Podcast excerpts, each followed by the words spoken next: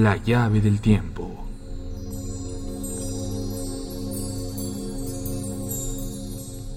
La clave del tiempo.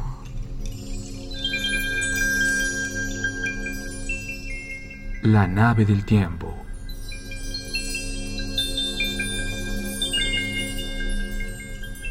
El ave del tiempo.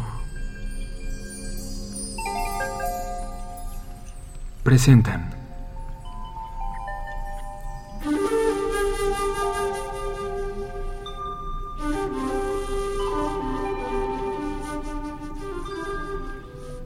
Caricia más profunda.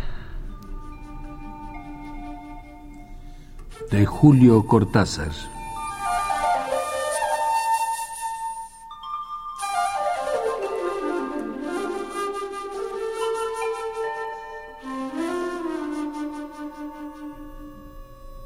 En su casa no le decían nada, pero cada vez le extrañaba más que no se hubiesen dado cuenta. Al principio podía pasar inadvertido y él mismo pensaba que la alucinación o lo que fuera no iba a durar mucho. Pero ahora que ya caminaba metido en la tierra hasta los codos, no podía ser que sus padres y hermanas no lo vieran y tomaran alguna decisión. Cierto que hasta entonces no había tenido la menor dificultad para moverse, y aunque eso parecía lo más extraño de todo, en el fondo lo que a él lo dejaba pensativo era que sus padres y sus hermanas no se dieran cuenta de que andaba por todos lados metido hasta los codos en la tierra.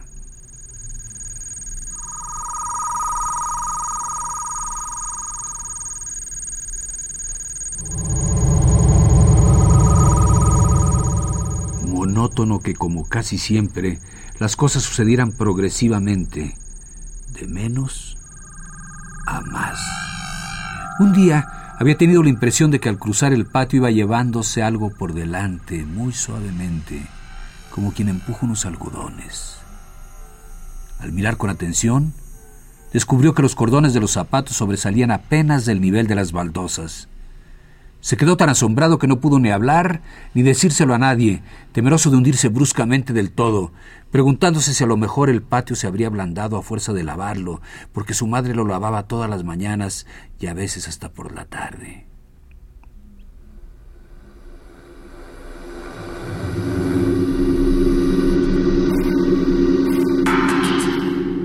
Después se animó a sacar un pie y a dar cautelosamente un paso. Todo anduvo bien, salvo que el zapato volvió a meterse en las baldosas hasta el moño de los cordones. Dio varios pasos más y al final se encogió de hombros y fue hasta la esquina a comprar la razón porque quería leer la crónica de una película.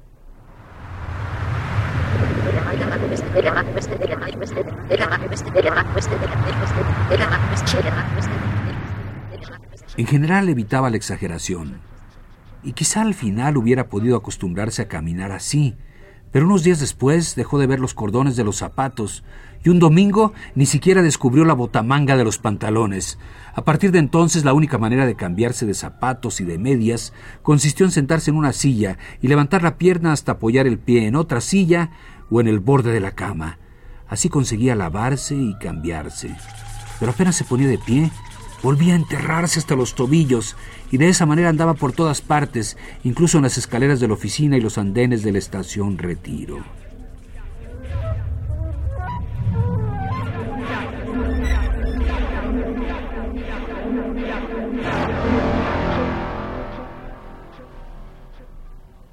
Ya en esos primeros tiempos no se animaba a preguntarle a su familia, y ni siquiera a un desconocido de la calle, si le notaban alguna cosa rara.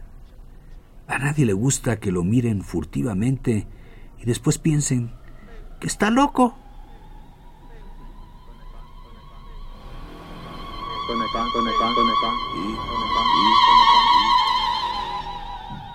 Parecía obvio que solo él notaba cómo se iba hundiendo cada vez más. Pero lo insoportable y por eso mismo lo más difícil de decirle a otro era admitir que hubiera más testigos de esa lenta sumersión.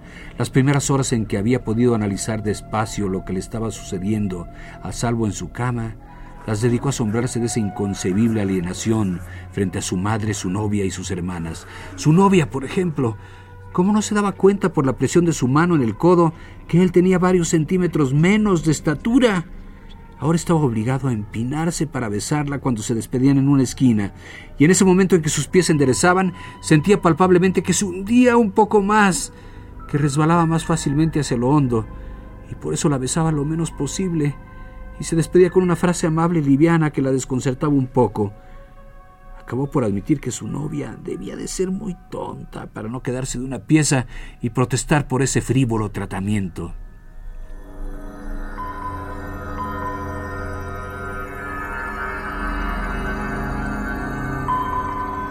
En cuanto a sus hermanas que nunca lo habían querido, tenían una oportunidad única para humillarlo ahora que apenas les llegaba al hombro, y sin embargo seguían tratándolo con esa irónica amabilidad que siempre habían creído tan espiritual.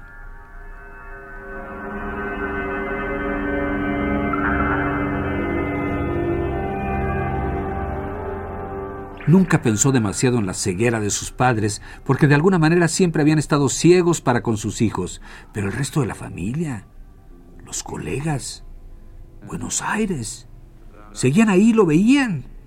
Pensó lógicamente que todo era ilógico, y la consecuencia rigurosa fue una chapa de bronce en la calle Serrano y un médico que le examinó las piernas y la lengua. Lo xilofonó con su martillito de goma y le hizo una broma sobre unos pelos que tenía en la espalda.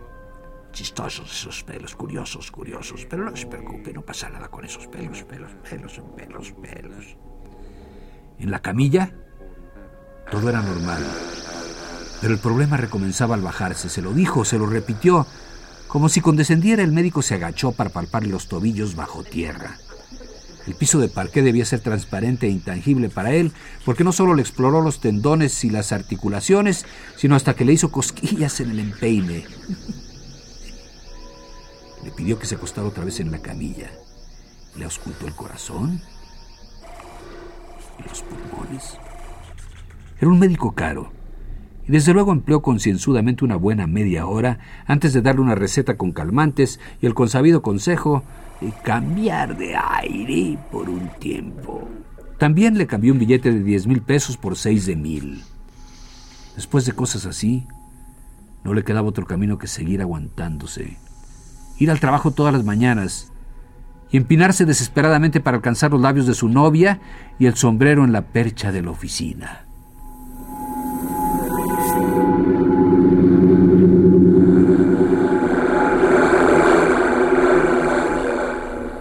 Dos semanas más tarde ya estaba metido en la tierra hasta las rodillas. Y una mañana al bajarse de la cama sintió de nuevo como si estuviera empujando suavemente unos algodones, pero ahora los empujaba con las manos. Y se dio cuenta de que la tierra le llegaba hasta la mitad de los muslos.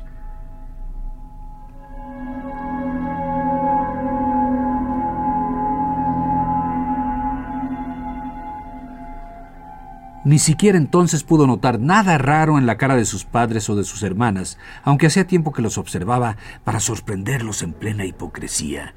Una vez le había parecido que una de sus hermanas se agachaba un poco para devolverle el frío beso en la mejilla que cambiaban al levantarse y sospechó que habían descubierto la verdad y que disimulaban. No era así. Tuvo que seguir empinándose cada vez más hasta el día en que la tierra le llegó a las rodillas. Entonces dijo algo sobre la tontería de esos saludos bucales que no pasaban de reminiscencias de salvajes y que limitó a los buenos días acompañados de una sonrisa.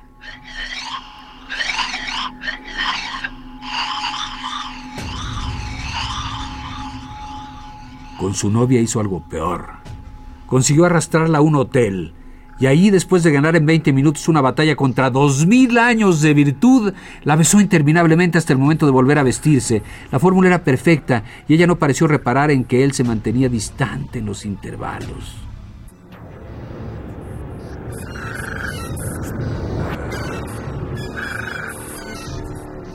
Renunció al sombrero para no tener que colgarlo en la percha de la oficina. Fue hallando una solución para cada problema modificándolas a medida que seguía hundiéndose en la tierra. Pero cuando le llegó a los codos, sintió que había agotado sus recursos y que de alguna manera sería necesario pedir auxilio a alguien.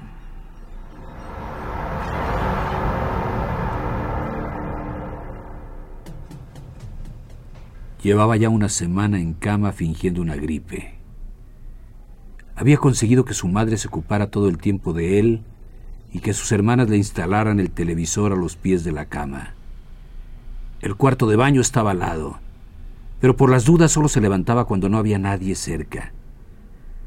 Después de esos días en que la cama, balsa de náufragos, lo mantenía enteramente a flote, le hubiera resultado más inconcebible que nunca ver entrar a su padre y que no se diera cuenta de que apenas le asomaba el tronco del piso y que para llegar al vaso donde se ponían los cepillos de los dientes tenía que encaramarse al bidé o al inodoro.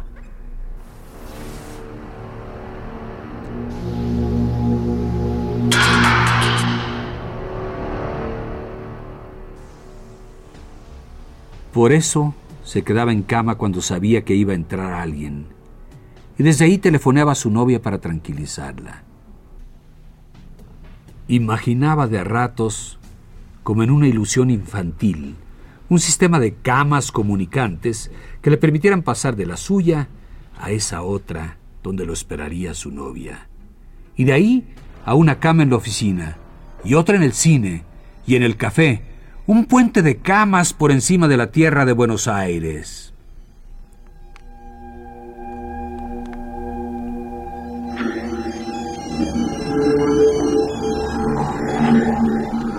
Nunca se hundiría del todo en esa tierra mientras con ayuda de las manos pudiera treparse a una cama y simular una bronquitis.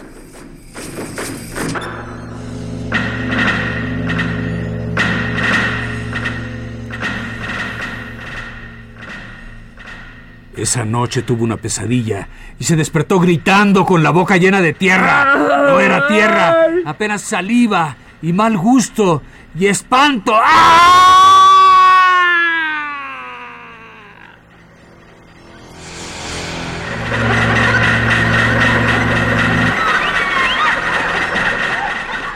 La oscuridad pensó que si se quedaba en la cama, podría seguir creyendo que eso no había sido más que una pesadilla pero que bastaría ceder por un solo segundo a la sospecha de que en plena noche se había levantado para ir al baño y se había hundido hasta el cuello en el piso, pero que ni siquiera la cama pudiera protegerlo de lo que iba a venir.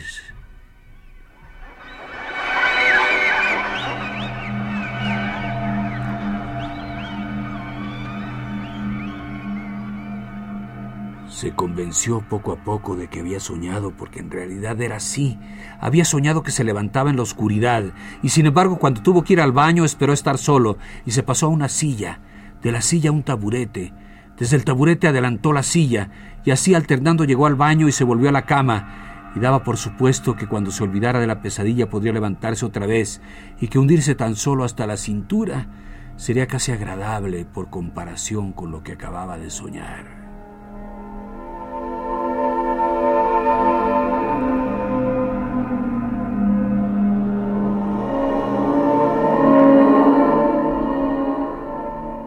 Día siguiente se vio obligado a hacer la prueba porque no podía seguir faltando a la oficina. Desde luego el sueño había sido una exageración, puesto que en ningún momento le entró tierra en la boca. El contacto no pasaba de la misma sensación algodonosa del comienzo, y el único cambio importante lo percibía en sus ojos, casi al nivel del piso. Descubrió a muy corta distancia una escupidera. Sus zapatillas rojas y una pequeña cucaracha que lo observaba con una atención que jamás le habían dedicado sus hermanas o su novia.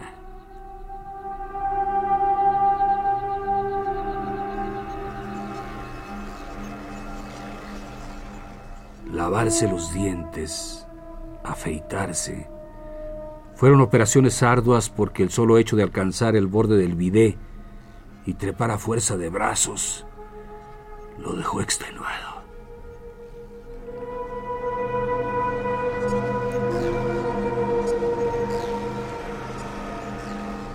En su casa el desayuno se tomaba colectivamente, pero por suerte su silla tenía dos barrotes que le sirvieron de apoyo para encaramarse lo más rápidamente posible. Sus hermanas leían Clarín con la atención propia de todo lector de tan patriótico matutino, pero su madre lo miró un momento y lo encontró un poco pálido por los días de cama y la falta de aire puro.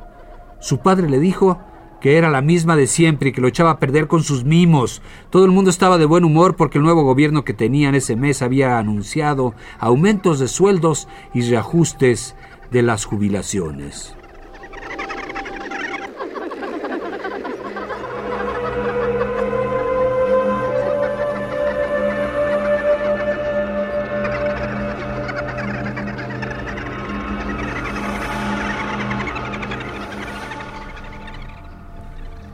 Cómprate un traje nuevo. Le aconsejó la madre. Total, puedes renovar el crédito ahora que van a aumentar los sueldos.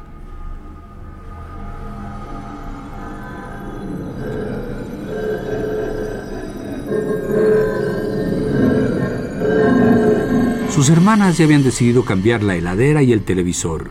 Se fijó en que había dos mermeladas diferentes en la mesa. Se iba distrayendo con esas noticias y esas observaciones, y cuando todos se levantaron para ir a sus empleos, él estaba todavía en la etapa anterior a la pesadilla, acostumbrado a hundirse solamente hasta la cintura. De golpe vio muy cerca los zapatos de su padre que pasaban rozándole la cabeza y salían al patio.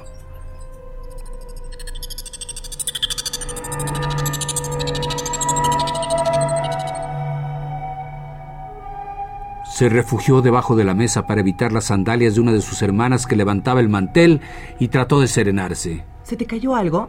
Le preguntó su madre. Los cigarrillos, dijo él, alejándose lo más posible de las sandalias y las zapatillas que seguían dando vueltas alrededor de la mesa.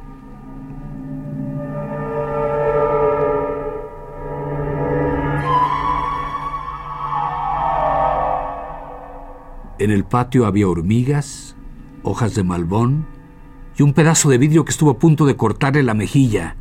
Se volvió rápidamente a su cuarto y se trepó a la cama justo cuando sonaba el teléfono. Era su novia que preguntaba si seguía bien y si se encontrarían esa tarde. Estaba tan perturbado que no pudo ordenar sus ideas a tiempo, y cuando acordó ya la había citado a las seis en la esquina de siempre, para ir al cine o al hotel, según les pareciera en el momento. Se tapó la cabeza con la almohada y se durmió. Ni siquiera él se escuchó llorar en sueños.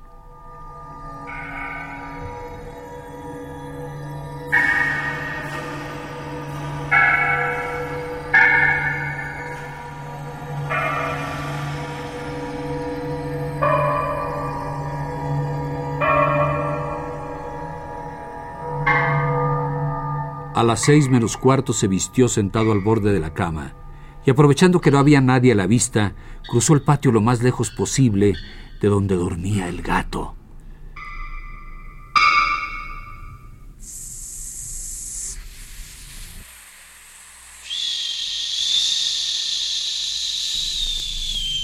Cuando estuvo en la calle, le costó hacerse la idea de que los innumerables pares de zapatos que le pasaban a la altura de los ojos no iban a golpearlo ni a pisotearlo, puesto que para los dueños de esos zapatos él no parecía estar ahí donde estaba. Por eso las primeras cuadras fueron un zigzag permanente, un esquive de zapatos de mujer, los más peligrosos por las puntas y los tacos. Después se dio cuenta de que podía caminar sin preocuparse tanto y llegó a la esquina antes que su novia.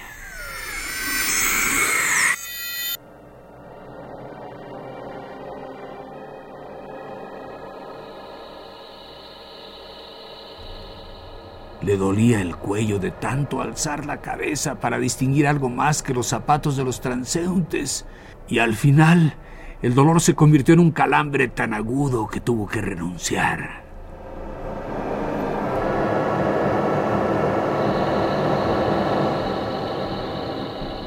Por suerte conocía bien los diferentes zapatos y sandalias de su novia, porque entre otras cosas la había ayudado muchas veces a quitárselos, de modo que cuando vio venir los zapatos verdes, no tuvo más que sonreír y escuchar atentamente lo que fuera ella decirle para responder a su vez con la mayor naturalidad posible.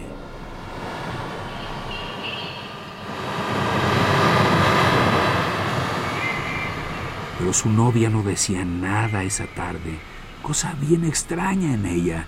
Los zapatos verdes se habían inmovilizado a medio metro de sus ojos, y aunque no sabía por qué, tuvo la impresión de que su novia estaba como esperando. En todo caso, el zapato derecho se había movido un poco hacia adentro, mientras el otro sostenía el peso del cuerpo. Después hubo un cambio. El zapato derecho se abrió hacia afuera, mientras el izquierdo se afirmaba en el suelo. ¿Qué calor ha hecho todo el día? Dijo él para abrir la conversación. Su novia no le contestó. Y quizá por eso solo en ese momento, mientras esperaba una respuesta tan trivial como su frase, se dio cuenta del silencio.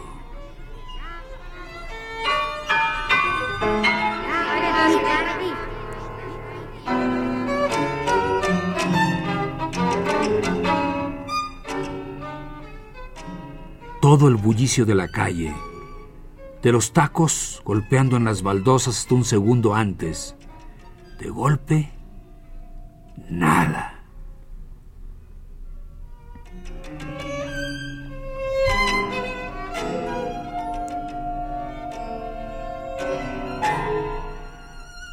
Se quedó esperando un poco, y los zapatos verdes avanzaron levemente y volvieron a inmovilizarse. Las suelas estaban ligeramente gastadas. Su pobre novia tenía un empleo mal remunerado. Enternecido, queriendo hacer algo que le probara su cariño, rascó con dos dedos la suela más estropeada, la del zapato izquierdo. Su novia no se movió, como si siguiera esperando absurdamente su llegada.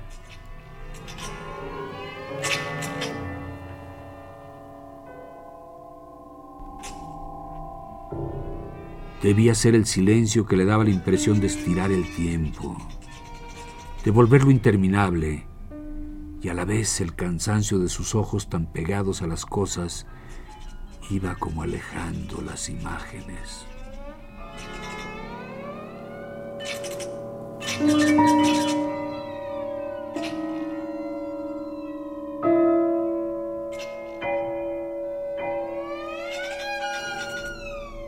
Con un dolor insoportable, pudo todavía alzar la cabeza para buscar el rostro de su novia, pero solo vio las suelas de los zapatos a tal distancia que ya ni siquiera se notaban las imperfecciones.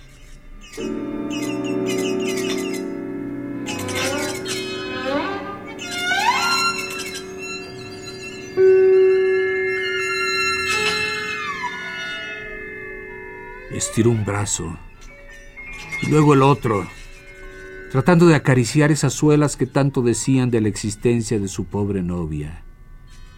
Con la mano izquierda alcanzó a rozarlas, pero ya la derecha no llegaba, y después ninguna de las dos.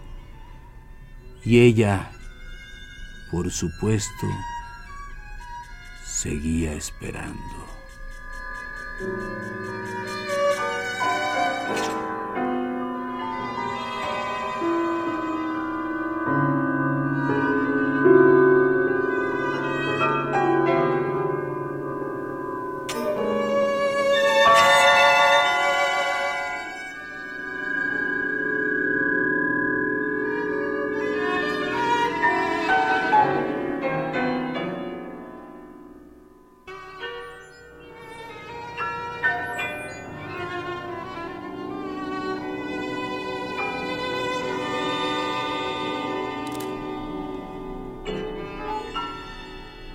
La llave del tiempo.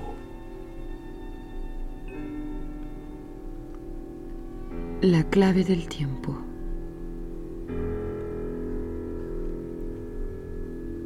La nave del tiempo.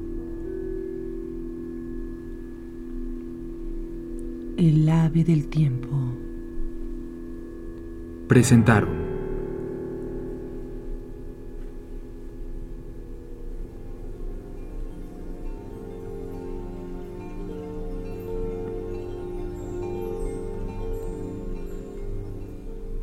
Caricia más profunda.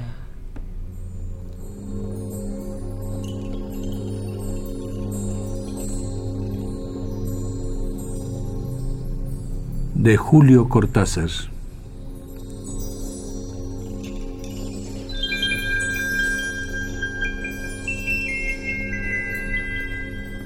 Programa dedicado con cariño a Julio Cortázar, donde quiera que esté, y a Julio Silva, el otro Julio, que seguramente estará todavía, saludos, en París.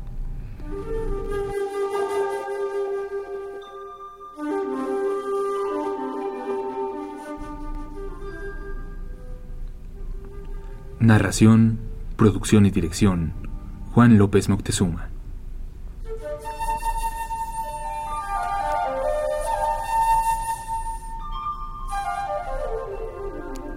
Fue un programa de la serie París se quedó sin Julio.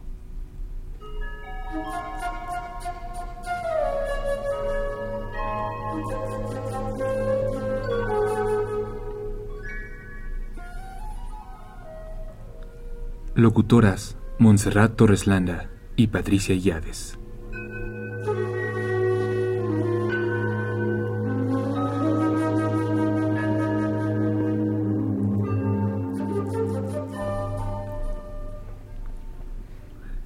Realización técnica Carlos Montaño.